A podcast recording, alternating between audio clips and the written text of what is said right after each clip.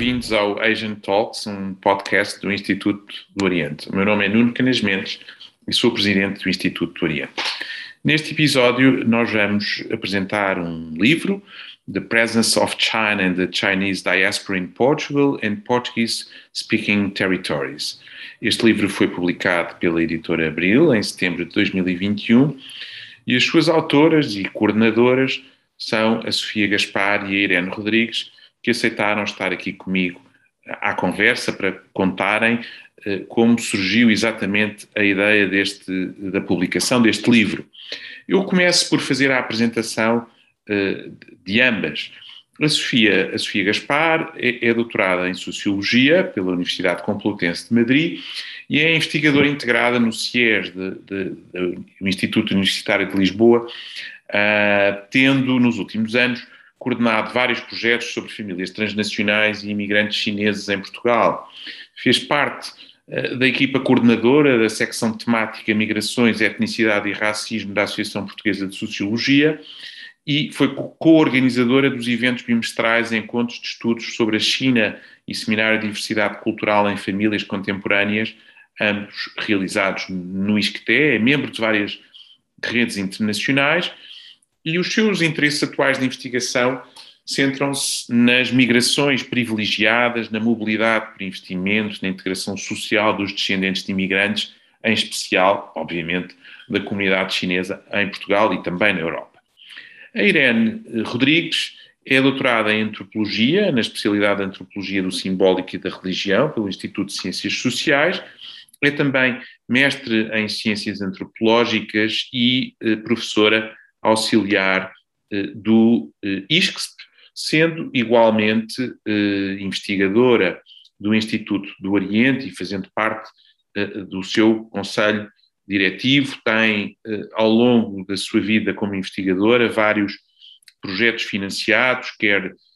no âmbito nacional, quer no âmbito internacional, sobre temas da migração chinesa, numa perspectiva transnacional, onde tem dado especial ênfase a temas como género, dinheiro e consumo eh, e morte. Foi também co-guionista de um documentário sobre a migração chinesa em Portugal, Nós os Chineses, que foi transmitido pela uh, RTP em, um, em 2013. A ideia deste, uh, deste livro uh, surgiu do, do, conhecimento da Sofia e da Irene, que se encontraram num congresso já há alguns anos, por volta de 2012 ou 2013, não estou bem certo, uh, sobre, uh, sobre, o sudeste, sobre o Sudeste Asiático. E foi nesse momento, desse, desse encontro, que surgiu ehm, esta vontade de trabalharem, de trabalharem juntas neste, neste tema tão importante e tão incontornável como é o tema das migrações chinesas, e especificamente em Portugal e no mundo de, de língua portuguesa. Uh, muito concretamente, uh, em 2019, a Irene e a Sofia lançaram, organizaram um colóquio que teve lugar no Uh, cujo título foi A Presença da China em Portugal no século XXI, principais tendências e desafios, onde participaram vários investigadores, eu também lá estive, uh, das mais variadas uh, áreas uh, disciplinares, e desse, desse encontro, desse congresso, surgiu a ideia de publicação de um livro, livro esse que quer a Irene, quer a Sofia, entenderam que deveria ser publicado numa editora de, de internacional de grande prestígio, como é o caso da Brill. Bom, a conversa uh, uh, é, será entre, entre, entre a Sofia e a Irene, acima de tudo, que nos vão contar uh, toda, todo o processo de produção deste, deste livro e, e, obviamente, sobre as temáticas nele abordadas. Muito obrigado, Sofia e Irene, pela vossa presença neste episódio do Asian Talks. É, é um gosto estar aqui convosco uh, e espero, uh, muito francamente, que uh, deste nosso diálogo uh, possam surgir vários uh, interessados, no, no, não só no vosso livro, como obviamente no tema tão apaixonante que têm estudado ao longo destes últimos anos presença da China em Portugal e também nos países lusófonos, nos territórios uh, uh, lusófonos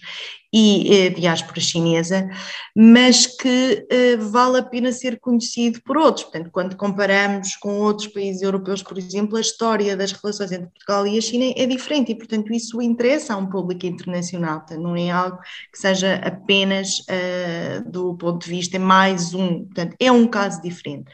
E, e, e, portanto, isso é, é, algo que nós procuramos também uh, dar conta. O processo foi um processo longo, porque trata-se de uma editora exigente, o que para nós foi ótimo, portanto, uh, tanto eu como a Sofia gostámos de trabalhar. Atravessou-se a pandemia pelo meio e tudo se atrasou também da parte deles, da nossa, mas os nossos uh, coautores, as pessoas que participaram, foram sempre muito colaboradoras, uh, havia uma exigência muito grande da parte da editora em termos de revisões, de revisões em inglês, de revisão total do livro, portanto, um cuidado imenso nesta edição. Uh, e ao cabo de dois anos, vamos dizê-lo, não é? Uh, conseguimos de facto uh, publicar, com, sempre muito empenhadas com toda a gente que nos ajudou, não é? Porque de facto eh, é, é graças a uma série de esforços que, que, este livro uh, à rua. Mas, mas, de facto, nós pensamos que, que há aqui um, um, uma diferença entre aquilo que já foi publicado e o que nós trazemos de novo pelo, pelo conteúdo do livro. Querem falar um pouco sobre, sobre a estrutura do livro, sobre as diferentes temáticas? Que o livro aborda. Sim, um, sim, olha, o livro, pronto, como já dissemos, tem este caráter interdisciplinar e, e de facto, uh, procura reunir estas várias temáticas que os investigadores cá em Portugal e, e também fora têm procurado um, dar resposta. Um, nós tentamos uh, fundamentalmente organizar o livro em três uh, partes, se podemos dizer assim, uh, todas elas interligadas. Um, mas que têm uh, objetivos mais específicos. Uma, uma primeira parte é relativa às comunidades chinesas em Portugal e versa sobretudo nas áreas da educação e na escola, da aprendizagem uh, da língua, da integração social dos descendentes uh, na escola, através da educação, etc. Portanto, versa mais uh, dentro das comunidades chinesas nessas temáticas. Depois temos uma segunda parte que incide sobre áreas como a economia e o empreendedorismo, e aqui temos contribuições sobre a, a, estrutura empreendedora dos chamados imigrantes económicos em Portugal, portanto, aquela primeira geração que chegou a Portugal e que abriu as enfim, lojas e restaurantes chineses e que visualmente até é o mais. Um, é, é, é, a primeira, vai lá, é a comunidade que normalmente se associa quando se fala da comunidade chinesa em Portugal. Mas esta parte também trata de outras novas áreas emergentes, como o turismo dos cidadãos chineses no nosso país e, por fim, uma parte extremamente importante que é eh, de que forma Macau contribui como um território ponte entre a China e vários países lusófonos nessa articulação da economia e de uh, áreas que, que, que são fundamentais. Por fim, temos uma terceira parte no livro que versa fundamentalmente sobre as estratégias uh, geopolíticas entre a China e, o, e, os países lusófonos, e aqui incluímos vários capítulos entre quer a China e Portugal, a China e Timor-Leste, a China e os países africanos, uh, fundamentalmente na área do ambiente, e também a China e, e o Brasil. De qualquer forma, a, a, introdução deste livro foi escrita pela Irene e por mim, e eu penso que faz uh, uma reflexão pausada sobre essa própria estrutura e também abre uh, o campo ao conhecimento da história das relações da China e de Portugal, que vai também mais além, claro, das próprias migrações. Um, Irene, não sei se queres falar tu um pouco sobre isso. Sim, sobre, sim. eu acho que sim, eu acho que a introdução é, é algo que uh, pode também interessar a outras pessoas, portanto, para além individualmente cada capítulo, dependendo da área do que procuram, dos seus interesses, um, o nosso esforço na introdução foi que num livro que se propõe a olhar para a relação entre Portugal e a China, mais concretamente a presença da China em Portugal no século XXI, nós não podíamos deixar de olhar para o que está para trás. Não fazendo uma história, mas o contexto histórico é fundamental. E, e eu tenho-me apercebido ao longo dos anos, quando converso sobre estes assuntos, não exatamente com os colegas académicos da área, mas uh, os estudantes, por vezes, quando começam, ou até mesmo quando alguém tem um interesse sobre as comunidades chinesas em Portugal, não tem uma noção de quão longo é esta relação, ok? Esta relação remonta ao Império Colonial, remonta uh, ao século XIX, ao início do século XX, remonta a Macau, as relações de Macau com Moçambique, portanto, há, há, a migração desse, desse período e, portanto, é muito importante que as pessoas tenham noção que um fenómeno não começa agora. Então, o nosso esforço foi também de, através de uma revisão da, da literatura e ainda à procura de, de alguns dados, portanto, não é uma coisa exaustiva, é uma introdução num livro, que pudéssemos aqui abrir e fazer este contexto histórico desta relação, que agora encontramos no século XXI, mas que já tem 150 anos para mais, não é? Já para não falar das relações que remontam ao século XVI com Macau e que não estão aqui abordadas, e também mostrar um pouco como as mudanças políticas, ao mesmo tempo,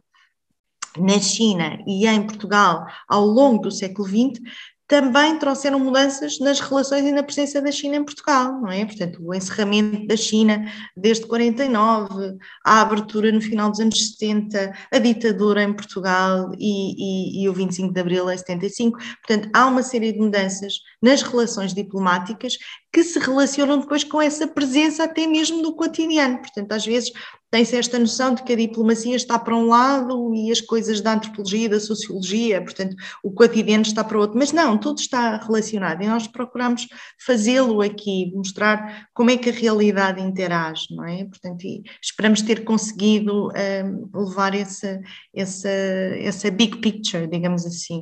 uh, aos leitores. Sem dúvida, uh, mas para além desse, desse registro eh, mais, mais histórico, mas que faz a, a ligação com, com o presente, um, quem é que são as, ou quais é que são as principais comunidades, uh, grupos sociais de origem chinesa a residir eh, atualmente em Portugal? Sofia, pode ser. Em certa medida, vocês já, já, já falaram sobre, sobre este assunto, mas se quiserem uh, explicar um pouco melhor. Ok. Bem, eu então posso talvez começar. Eu, eu, posso falar melhor dos dois grupos que, que tenho vindo a, a investigar uh, nos últimos anos. Um, e, e, um primeiro grupo, como já disse anteriormente, são os chamados investidores, ou, ou os tais imigrantes privilegiados, entre os quais destacam os, os vistos gold. E, e, são imigrantes privilegiados precisamente porque a sua autorização de residência no nosso país é obtida através de investimento, investimento esse que pode ser materializado na compra de uma casa em Portugal por um valor mínimo de 500 mil euros. E por isso, desde o aparecimento dos vistos Gold em Portugal, que remonta ao ano de 2012, outubro de 2012, foi quando foram uh, criados, cerca de mais de 4.500 vistos, hum, aproximadamente 60% do total dos vistos Gold, foram concedidos a cidadãos chineses. E, e, e, contrariamente, curiosamente, e, e, contrariamente ao que se poderia pensar, e, que também tem sido muito publicado nos meios de comunicação social, as motivações destes cidadãos chineses para obterem estes vistos não passam só por um interesse em investir no nosso país, um, fundamentalmente no ramo imobiliário, mas também passam por motivações ligadas à educação ou a estilos de vida. E eu penso que isto é extremamente interessante e importante uh, de se falar, porque realmente quebra aqui muitas noções pré-concebidas sobre estes investimentos. E, e, eu recentemente tenho feito várias entrevistas com famílias chinesas uh, residentes em Lisboa, Cascais e até no Porto,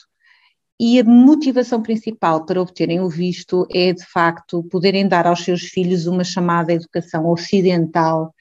que seja mais cosmopolita e que seja menos exigente uh, do que o tipo de educação uh, que normalmente se, se, dá nas escolas chinesas na China.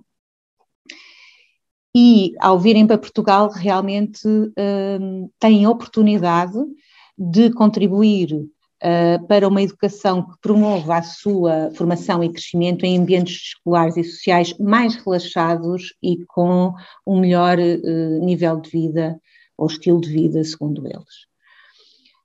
Um, também outros dos, dos, motivos que podem levar estas famílias a solicitar os tais vistos gold uh, e que ressaltam de entrevistas que eu fiz uh, são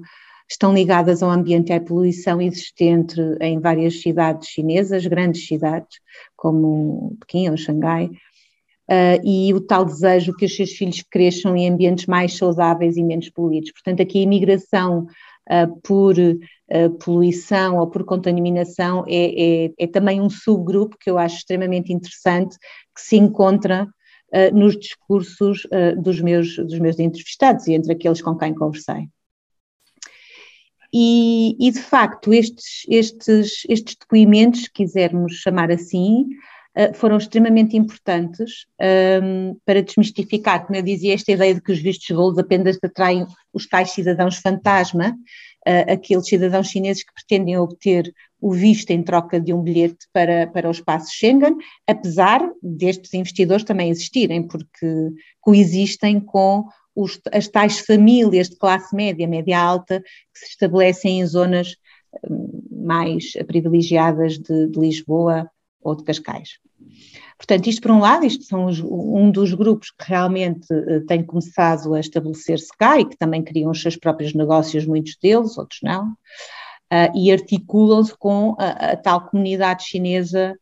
uh, já estabelecida. Essa articulação nem sempre é fácil e não é direta, mas eu penso que existe uma articulação entre estes novos um, investidores chineses, ou vistos gold, e os descendentes, alguns dos descendentes que uh, servem também como ponte entre uh, Portugal e também com outros grupos da, da, da comunidade chinesa. Portanto, este tal segundo grupo que eu tenho também entrevistado e, e, e tenho investigado são os tais descendentes uh, chineses. Um,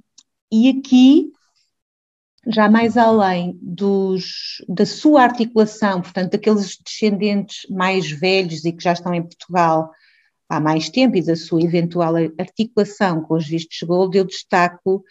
uh, um, um fator que me parece fundamental. Quando falamos nestes descendentes, falamos dos filhos dos tais uh, imigrantes económicos que vieram inicialmente, e há aqui uh, dois subgrupos, diria eu, que são importantes distinguir. Um primeiro grupo,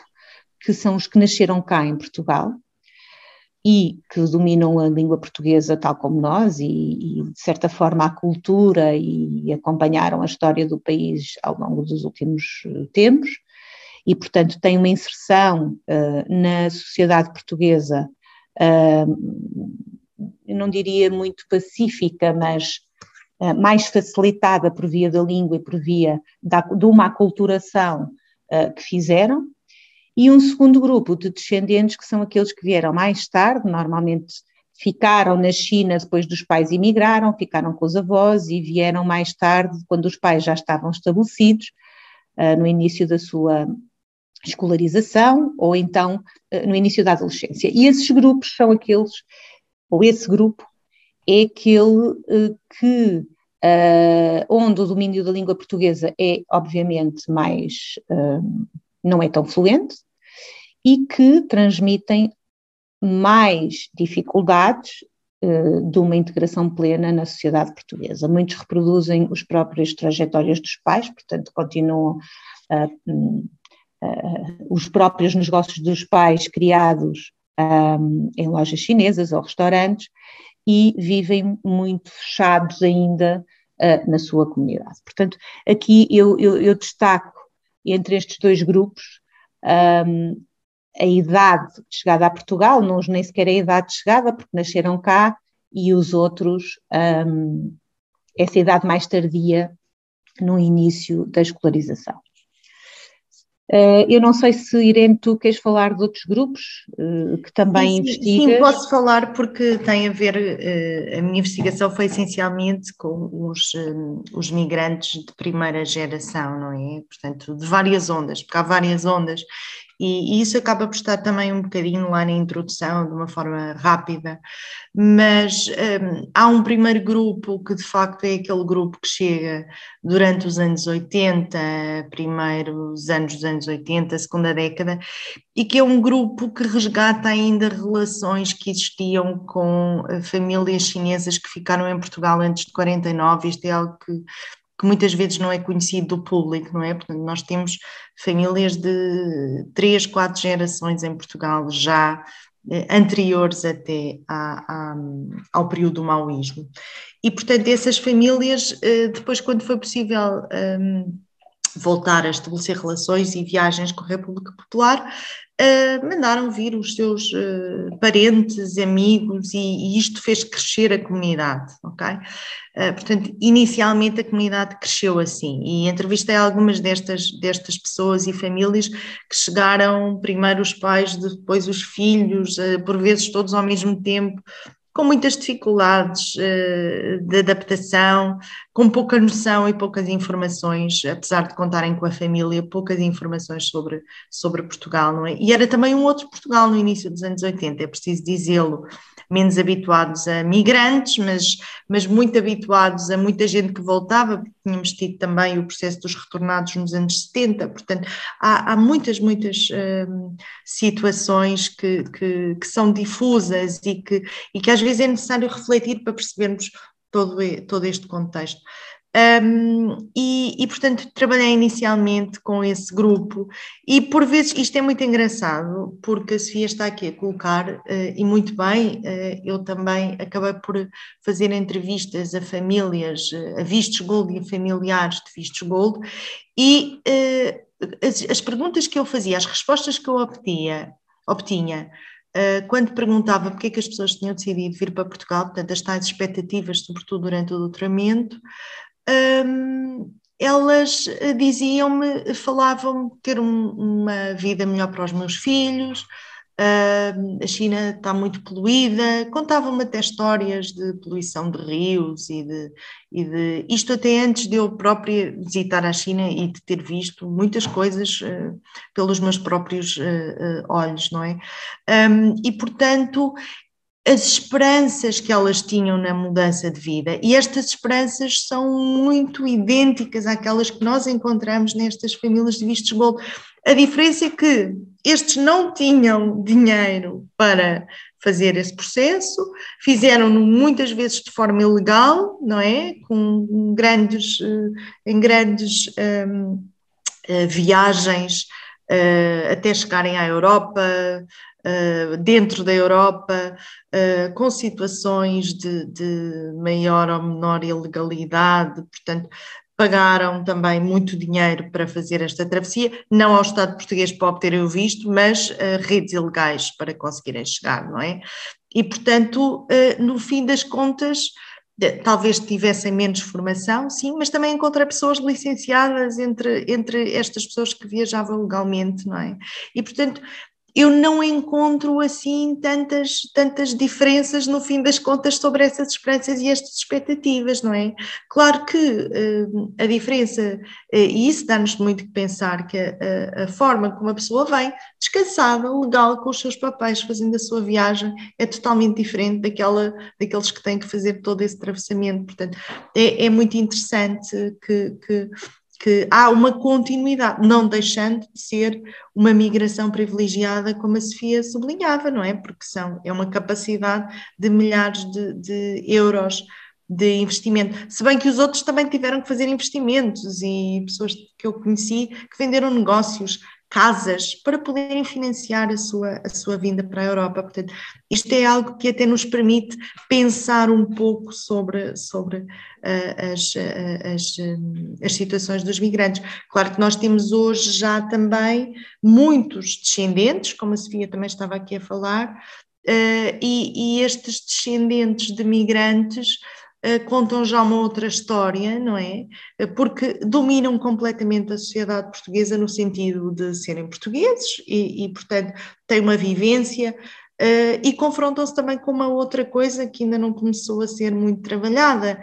que é de facto com o próprio estereótipo que existe sobre os migrantes e sobre os chineses na sociedade portuguesa que as primeiras gerações, por vezes, não têm consciência porque não dominam a língua, mas que também assumem como, e ouvi muitas vezes isto, ah, eu sou migrante, eu já sei que vou ser discriminada, é uma condição, sine qua non, não deveria ser assim, mas há uma certa resignação. E, portanto, uh, o que nós vemos também noutras comunidades é que as pessoas não se resignam aos estereótipos e, portanto, lutam pela sua dignidade e pela sua forma de representação, e penso que isso vai ser algo que vai começar a ser um bocadinho mais presente também no espaço público. Uma última, uma última pergunta, que no fundo são duas perguntas. A primeira é a quem é que pode interessar este livro, quem é que é o público-alvo deste, deste livro. E a segunda é uma pergunta mais sobre a própria estrutura, os vários capítulos que, que compõem o livro, penso que vocês, falando sobre esses vários capítulos, conseguem dar-nos uma ideia mais aproximada dos, dos vários contributos uh, dos uh, colaboradores, dos, dos autores do, do, livro. Não sei, talvez uh, possamos dividir, a Sofia, por exemplo, pode responder à pergunta sobre o público-alvo e a Irene sobre os capítulos que, que compõem o livro se assim o entenderem, ou, ou vice-versa. Sim, por mim. Um, então, eu, bem, em, respondendo à tua pergunta, eh, de, eu penso que o livro, mais além do, do, tema específico da imigração e da diáspora, eu acho que pode ser uma boa ferramenta a todos aqueles que estiverem interessados na estratégia de, de globalização chinesa, e, e, também nas relações, eh, como também já indicamos, China-Portugal, China-países lusófonos, quer de um ponto de vista cultural, como económico, diplomático, um, ou também na articulação entre as relações entre a China e, e Macau. Um, eu penso que o livro uh, reúne realmente, está escrito num, num tom académico, é um livro académico, mas lê-se, uh, uh, poderia interessar a, a, não académicos, nomeadamente jornalistas e um, políticos ou outro tipo de interessados, de pessoas interessadas uh, nestes temas, e, e, e, de facto dá um, uma boa e ampla cobertura do que se tem feito em Portugal uh, nesta, neste domínio.